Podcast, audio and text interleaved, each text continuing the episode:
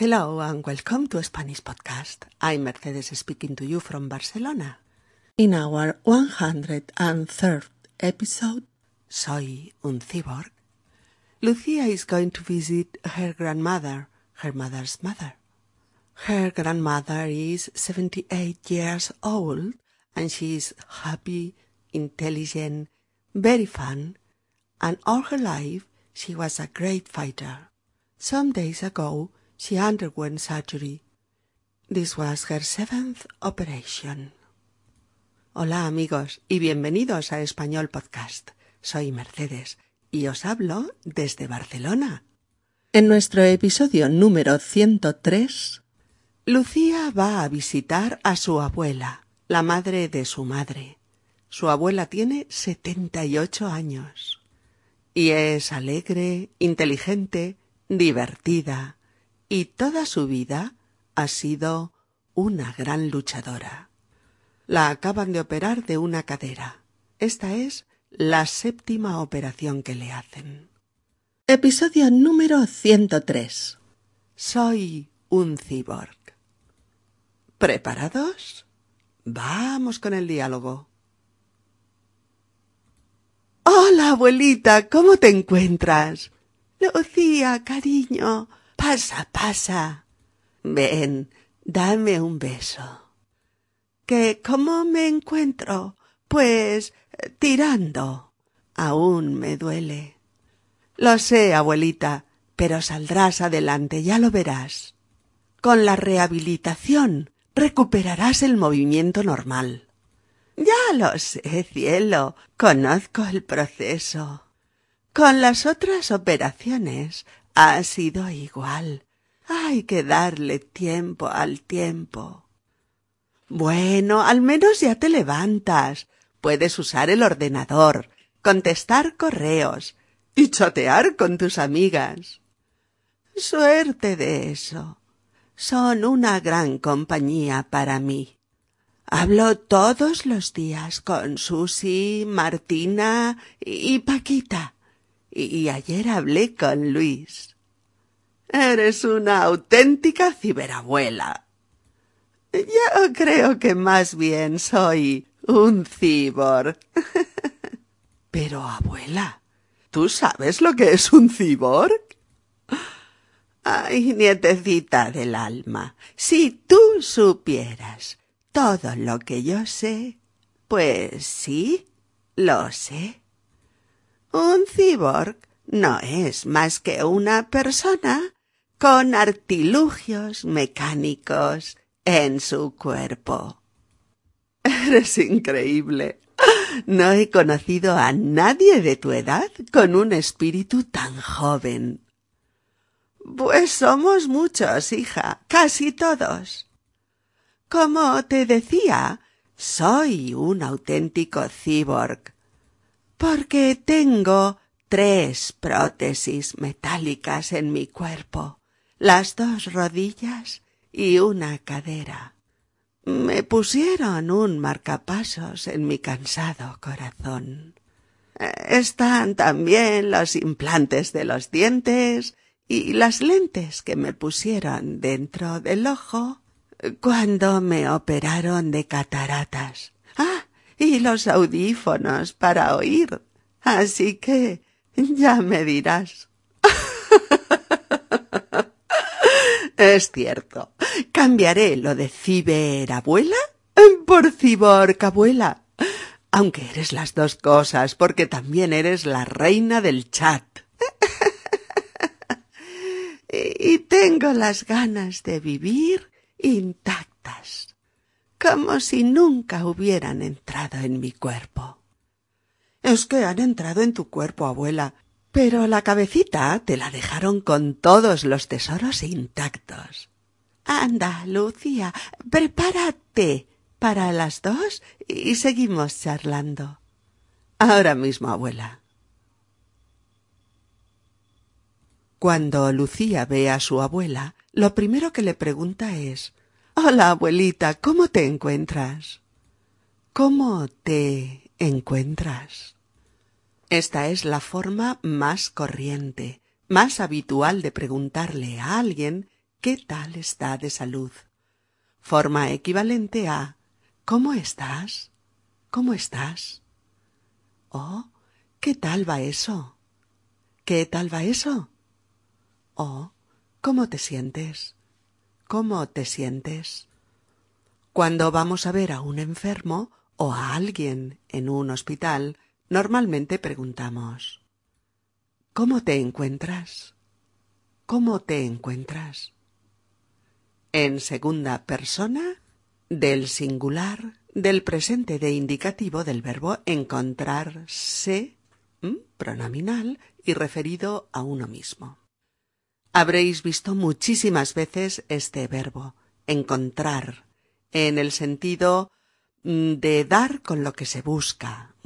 Los piratas encontraron el tesoro, por ejemplo.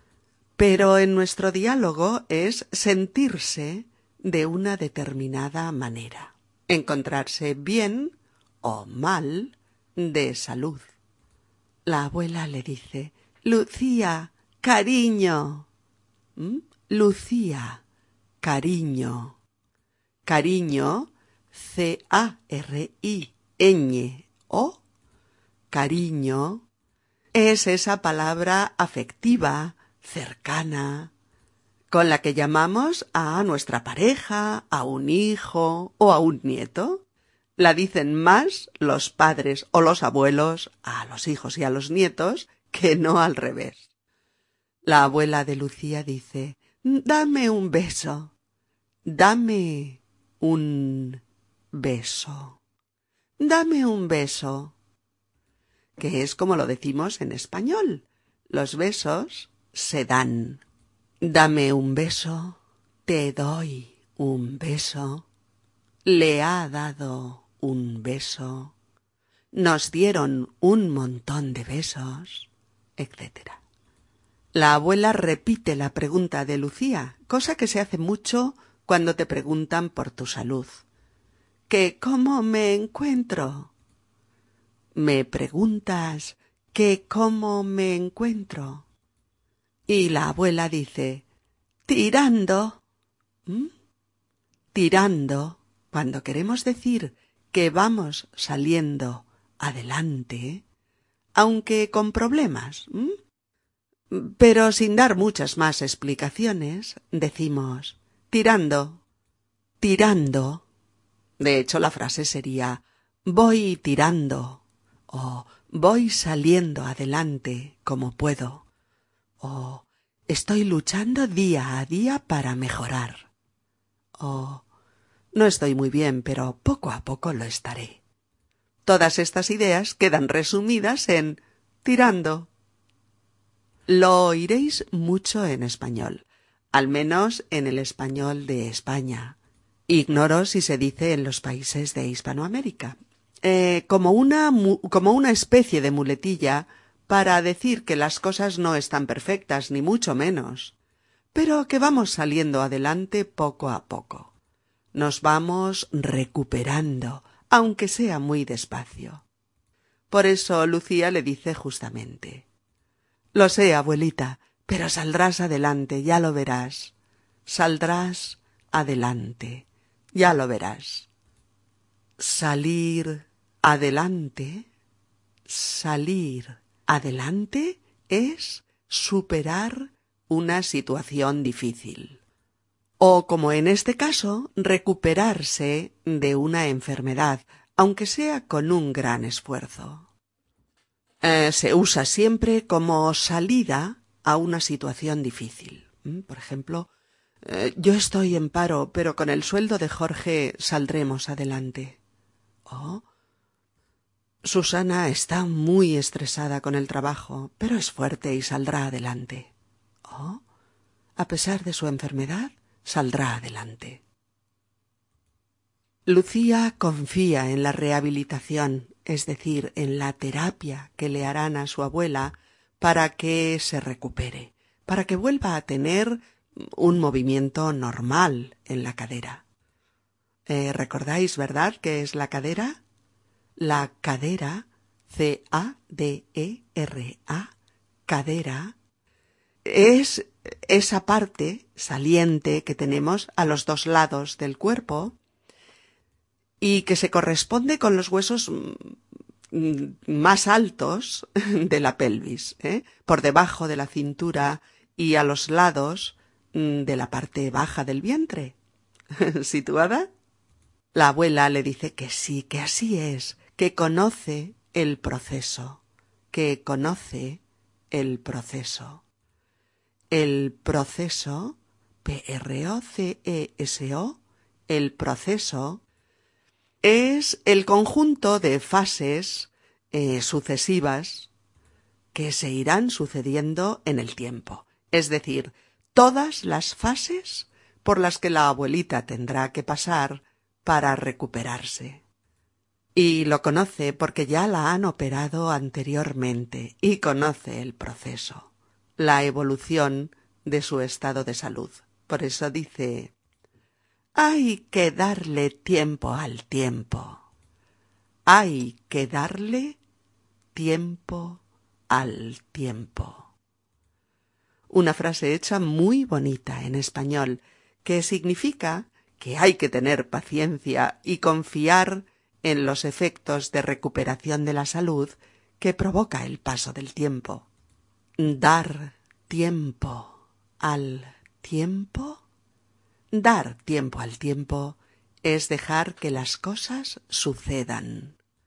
Confiar en que el paso del tiempo solucionará una parte de los problemas. Hay que darle tiempo al tiempo. Hay que darle tiempo al tiempo. Lucía intenta consolarla diciéndole que ya no está en la cama todo el tiempo, que al menos ya se levanta. Cuando usamos este verbo así, al menos ya te levantas. Te levantas. Nos referimos a que te levantas de la cama. Dejas la cama y te pones de pie, pronominal en este caso. Levantarse. Mm, yo me levanto todas las mañanas a las siete y media. O eh, hoy me ha costado mucho levantarme. Tenía mucho sueño. O los domingos suelo levantarme hacia las diez. Lucía le dice, además, que ya puede usar el ordenador, contestar correos, responder. ¿Y chatear con sus amigas? chatear, C-H-A-T-E-A-R, chatear, es un verbo derivado de la voz inglesa chat, charla en español, y significa mantener una conversación en Internet por medio de mensajes electrónicos. La abuela dice Suerte de eso. Suerte de algo es menos mal que lo tengo. La abuela dice que menos mal que puede chatear con sus amigas a través del ordenador, porque eso es una gran compañía para ella. La abuela de Lucía es una intrépida internauta Aprendió hace años a usar el correo electrónico y a hacer búsquedas en Google, y desde entonces ha ido aprendiendo más y más hasta convertirse en una de las más ardientes defensoras de la comunicación por Internet. Por eso Lucía le dice, eres una auténtica ciberabuela. eres una auténtica ciberabuela. El prefijo ciber, C-I-B-E-R, ciber, significa cibernético y es todo lo relacionado con el estudio mm, de las interacciones entre máquinas y humanos, para simplificarlo mucho. Eh, lo hemos oído muchas veces en palabras como ciberespacio, cibernauta, cibercafé, etc. Pero la abuela le responde con una frase sorprendente. Dice, yo creo que más bien soy un cyborg. Yo creo que más bien soy un cyborg. Más bien aquí, más que ciberabuela, soy un cyborg. Vaya con la abuela de Lucía. Menudas palabrejas usa. Por eso Lucía, sorprendida y divertida, le pregunta Pero abuela, ¿tú sabes lo que es un ciborg? Pero abuela, ¿tú sabes lo que es un ciborg? Y la abuela, que se está divirtiendo de lo lindo ante la sorpresa de Lucía, le dice Ay, nietecita del alma. Ay, nietecita del alma. Cuando ponemos del alma, dos palabras, ¿eh? Del alma. Detrás de una palabra es para expresar que lo queremos mucho, con toda el alma, que lo llevamos en nuestro corazón. Mi novio del alma, mis recuerdos del alma, etc. Y la abuela quiere a Lucía con toda su alma, la adora, y le dice Si tú supieras todo lo que yo sé. Si tú supieras todo lo que yo sé, no te lo creerías. Esta sería la frase completa, la típica estructura de imperfecto de subjuntivo usado para plantear una hipótesis, combinando en la frase con el condicional, que indica probabilidad. Probablemente no te lo creerías. Pero que en muchas eh, frases no se usa la segunda parte, se presupone. No hay que decirlas enteras, diciendo solo si tú supieras. El otro sobreentiende la segunda parte elidida. Y la abuela dice orgullosa que sí, que lo sabe. sabe que un cyborg es una persona que lleva artilugios mecánicos en su cuerpo. Un cyborg es una persona que lleva artilugios mecánicos en su cuerpo. Artilugios A R T I L U G-I-O-S, artilugios, quiere decir dispositivos, mecanismos o artefactos que se ponen en una persona para cumplir una función. Artilugio es una palabra muy simpática. La usamos cuando no sabemos definir algo con exactitud, porque es una cosa rara o, complicada puede ser sinónimo de trasto, artefacto o armatoste. Trasto, artefacto o armatoste. Porque si decimos dispositivo, ya es más preciso. Pero si decimos artilugio o trasto, usamos palabras mucho más coloquiales para definir algo complicado. Y la palabra cyborg C-I-B-O-R-G, cyborg, eh, va con I latina en español y no con la Y de la palabra inglesa. Es una palabra no tan nueva, tiene ya medio siglo de existencia. Es lo que se llama un acrónimo, que es una palabra formada por uno o varios elementos de dos o más palabras, o directamente un conjunto de siglas que genera una nueva palabra. Por ejemplo, ovni, O-V-N-I, ovni, es la primera letra de cuatro palabras, objeto volador no identificado. O, D-N-I, D-N-I, documento nacional de identidad. O, ONU, ONU, ONU, Organización de Naciones Unidas. O SIDA, SIDA, síndrome de inmunodeficiencia adquirida. O como en nuestro episodio, cyborg, que proviene de ciber, cibernética, más organismo, cib, org, cyborg. Combinamos las dos primeras sílabas de ambas palabras y tenemos cyborg.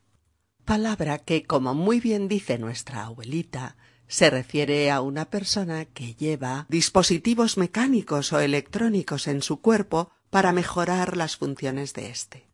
La abuela sabe perfectamente de qué está hablando. La abuela lleva en su cuerpo dos prótesis metálicas en las dos rodillas, una prótesis en la cadera, un marcapasos en el corazón, unos cuantos dientes y muelas implantados, no propios, unos dispositivos dentro de su ojo para ver mejor y audífonos para oír mejor. Artilugios, dispositivos sin los cuales le sería mucho más difícil la vida, o como en el caso del marcapasos, que directamente le permite seguir viva. Ante tan contundentes argumentos, Lucía no puede por menos que darle toda la razón. Se ríen juntas porque la abuela es tremenda. Sabe cosas inimaginables para su edad. Lucía le dice que de todas formas es las dos cosas. Una ciberabuela porque es la reina del chat y del correo electrónico. Y una ciborcabuela porque realmente depende de sus artilugios.